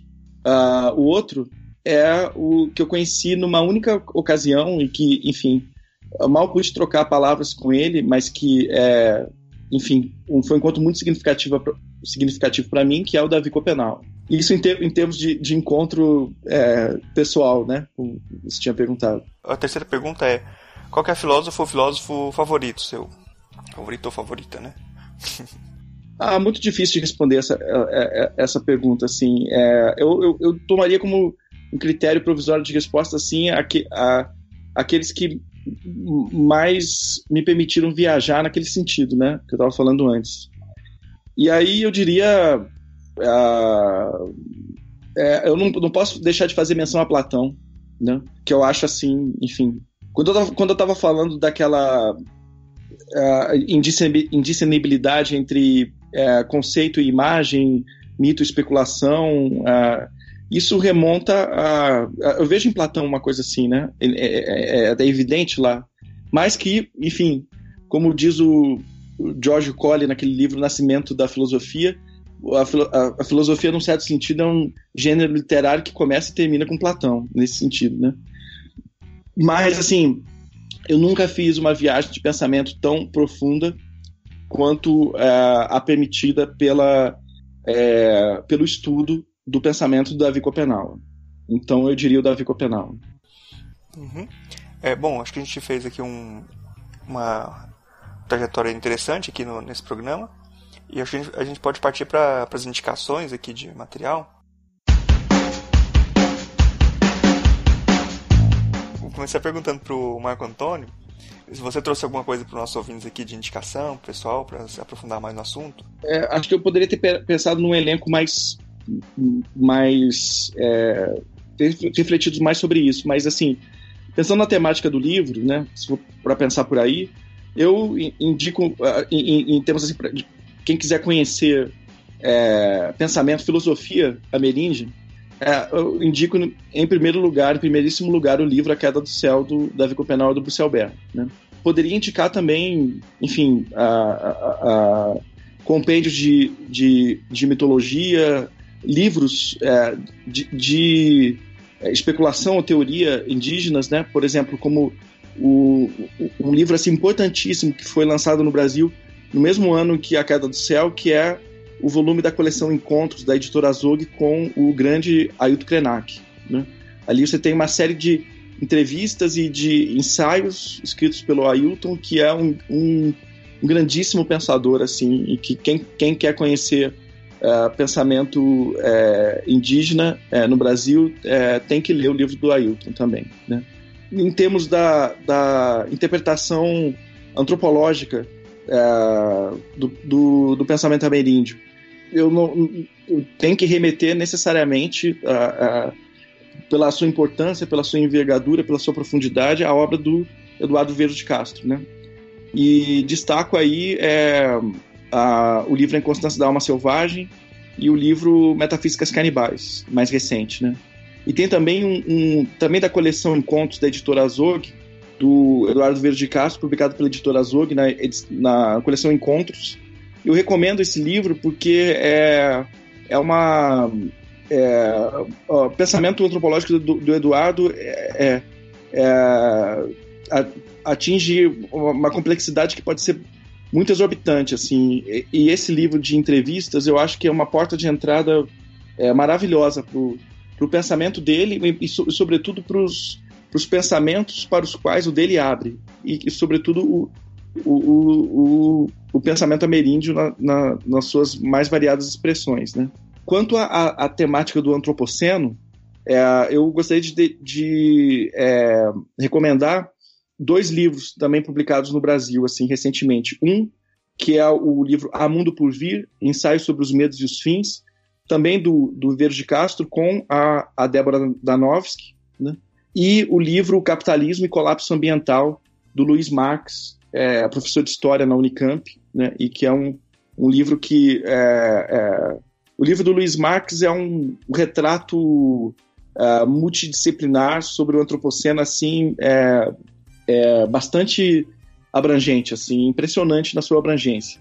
E o livro do, da Débora e do Eduardo é o primeiro livro de filosofia no Brasil, se eu não estiver enganado, é, que a, a, a, aborda a, o complexo de questões relativas ao antropoceno. Né? Então é um livro uh, marcante só por isso, mas para além disso ele é um livro é, é, um grande livro de filosofia publicado no Brasil, assim, um livro muito importante. Né? E eu não sei se, se, essas indicações são suficientes. Eu poderia é, é pensando assim para além do Brasil, né, em termos do que vem se produzindo, sendo produzido em termos de filosofia, ou do que eu gostaria de chamar de filosofia hoje no mundo. Enfim, uma tremenda pretensão falar disso, mas é que eu, eu, eu, eu, eu quero fazer referência a um livro da, da a, que eu acho assim que mostra bem a, a que ponto está a consciência filosófica em termos assim reunindo várias tradições ocidental, mas assim aberta a várias tradições, é, a vários mundos, né? Melhor dizendo que é um, o, o livro da Donna Haraway, uh, filósofa e bióloga norte-americana, chamado Staying with the Trouble, publicado em 2016, é, e que poderia ser traduzido. Uh, uh, o título poderia ser traduzido como algo como é, Habitando o Problema ou Ficando com o Problema, enfim. E que é um livro que exemplifica assim maravilhosamente é, o tipo de questão que é, o antropoceno tem colocado a, é, a teoria né, é, é humana e, e, e extra-humana no, no Ocidente atu atualmente. Assim. Tá ótimo. Luiz Thiago, você tem alguma indicação para pro, os ouvintes? É, então, é, eu tenho algumas indicações, não diretamente sobre a questão do antropoceno, né, mas acho que é para poder ampliar também um pouco, pensar um pouco nessa filosofia com os outros outras disciplinas, né? Tem o, livro né, da Susan Burke-Moss, Hegel e o Haiti. Eu acho que é um livro bem bom. E tem o, livro, é uma, uma organização, né, Decolonialidade e Pensamento Afrodiaspórico, organizado por Joás Benedito da Costa, Nacional Autores, Ramon Grofogo, uma série de artigos que comentam essa relação também da decolonialidade com o pensamento afrodiaspórico. E também para ampliar ainda mais, a gente pensar algo mais transdisciplinar ainda, é um livro da Débora Oyami Araújo, é Personagens Negras, Personagens Negras na Literatura Infantil, o que diz crianças e professoras. E a gente pensar a filosofia também como a gente pensou um pouco tomando esse final, né, na, na fala lá do Marco Antônio, pensar a filosofia de outros modos de pensar a filosofia, de ensinar a filosofia, né, de escrever filosofia. Então, eu pensei em trazer essas três referenciais, assim, três é, indicações assim, de leitura. Uhum. Tá ótimo. Marcos, você trouxe alguma indicação para os nossos ouvintes? Eu trouxe algumas indicações aqui. Primeiro, vou indicar dois filmes: um documentário chamado Ex-Pagé e um outro filme também, é, documentário também, chamado Serra da Desordem. Os dois, dois tratam um pouco do universo indígena de uma forma interessante. É, livros, eu acho que é interessante indicar o Catatal, do Paulo Lemins, que já foi citado, Utopia Antropofágica, do Oswald de Andrade, talvez a série Tembetá inteira, que tem entrevistas com. Além, o, o Marco Antônio falou do, do Krenak, mas tem com Daniel Munduruku, tem com a Sônia Guajajara. Então tem vários autores aí que eu acho interessante. E agora tem um, uma indicação aqui que é quase um desafio, que é, é um livro chamado Lógica dos Fantasmas, Ensaio sobre a Dissimulação e Cultura no Brasil. O autor é um desses filósofos brasileiros que ficam perdidos, que eu tentei, eu tentei trazer para ser entrevistado pelo podcast, mas ele não aceitou. Uh, não consegui trazê-lo. É, Bajonas Teixeira de Brito Júnior. Ele é professor na, na Federal do, do, Espírito Santo. E esse livro, Lógica dos Fantasmas, eu acho que seria muito interessante alguém tentar fazer o, o cumpriu o desafio de fazer a ligação entre esse, esse exorcismo de fantasma na cultura brasileira e toda essa lógica espectral que a gente está vendo dentro do, do, dessa nova proposta de ontologia, né? Porque ele vai mostrar como o Brasil é, existe uma lógica de fantasmas. Se a gente pensar desde Machado de Assis no Memórias Póstumas até o, o, o Guimarães Rosa no Grande Sertão Veredas, a assombração está sempre presente, né? Ele vai tentar mostrar como é, isso tá, é uma lógica de dissimulação que da nossa sociedade também. É, eu acho que seria interessante pensa, tentar desenvolver e, esse diálogo, né? Então esse é um desafio que eu deixo. Eu, eu posso acrescentar uma indicação? Claro, claro. É que eu pensei a partir do, do, do, do que o, o, o, Murilo falou. É, é um livro que acabou de ser publicado no Brasil, uh, pela Cultura e Barbárie, de um filósofo argentino que é o Fabiano Duenha Romandini, e que é o segundo volume de uma uh, obra dele que está em curso, já está no terceiro volume. Uh, o, o, a, a, trilogia se chama, talvez seja uma tetralogia, não sei, mas a trilogia se chama A Comunidade dos Espectros, e o segundo volume, que acabou de sair no Brasil, é, eu participei da tradução, inclusive, e se chama Princípios de Espectrologia. Eu me lembrei disso a propósito do, da, da, lógica dos fantasmas é, que você mencionou. É, e, e, e, eu também queria dizer que eu, eu deveria ter feito referência ao, ao Fabian na, na resposta a alguma pergunta, a pergunta do Tiago sobre a questão da imagem do mundo e da imagem como espectro. É, porque a concepção de espectralidade é, é, é, é proposta pelo, pelo Fabian e que vem de um estudo muito profundo da, da tradição filosófica ocidental, da antiguidade até a, a modernidade. É, enfim, o, o, modo como eu trabalhei com o conceito de espectro no livro deve muito ao, ao, a, ao pensamento do Fabian a respeito. e é um, um grande livro de filosofia contemporânea também. Ah, Murilo, só, só porque eu, eu, esqueci de citar, é claro, o episódio 32 do, do, do podcast Voz, Filosofia Pop é, sobre pensamento ecológico com a Débora Danovski, né? A Débora Danovski é filósofa, é, esposa do Viveiros de Castro, né?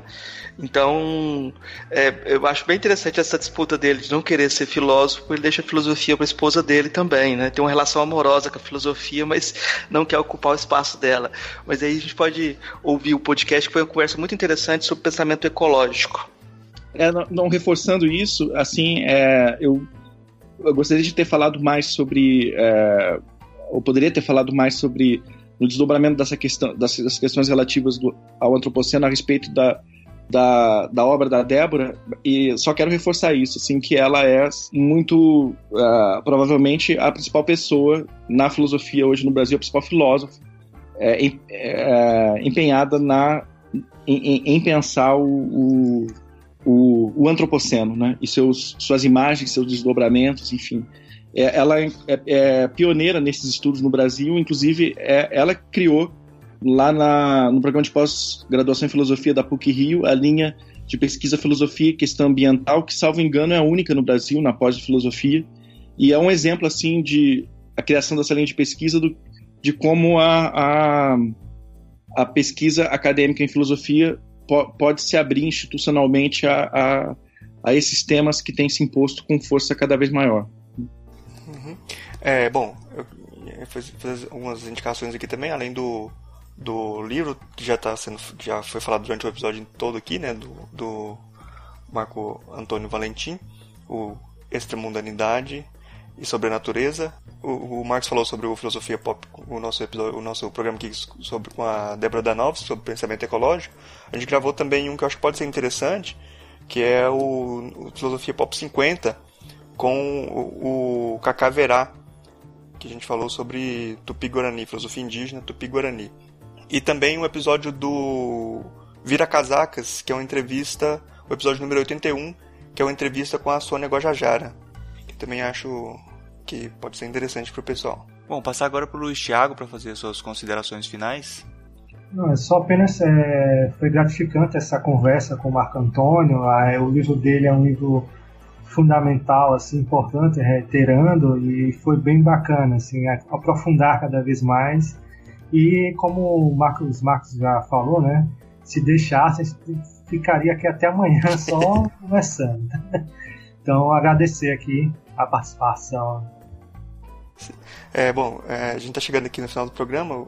É, queria agradecer muito a, a presença do, do professor Marco Antônio Valentim e abrir um espaço aqui para você um espaço para suas considerações finais, para você falar o que você quiser, divulgar algum trabalho, enfim, um espaço livre aí para você dizer o que você quiser. Bem, é, eu na verdade só quero agradecer mesmo a, a, a você, Marcos, a você, Murilo.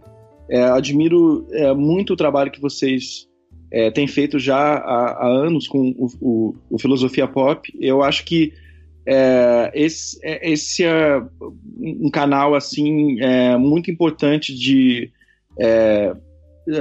divulgação, discussão e, e e produção é, da filosofia no Brasil, né? E, e, e enfim, foi um, uma honra participar desse episódio com vocês. Agradeço muito uh, todas as questões, todas elas uh, uh, bastante pertinentes. É, é, espero ter é, respondido de modo minimamente satisfatório a elas, né? Se não, enfim, fica para uma outra oportunidade.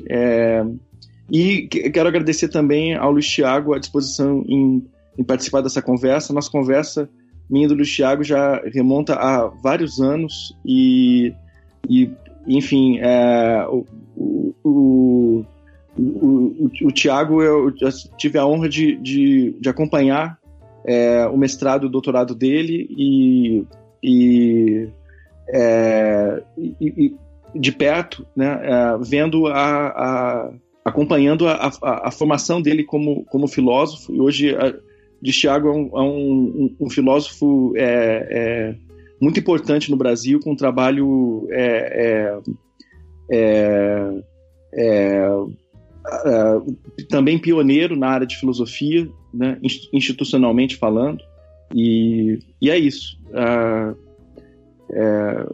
Eu só queria mesmo agradecer a oportunidade.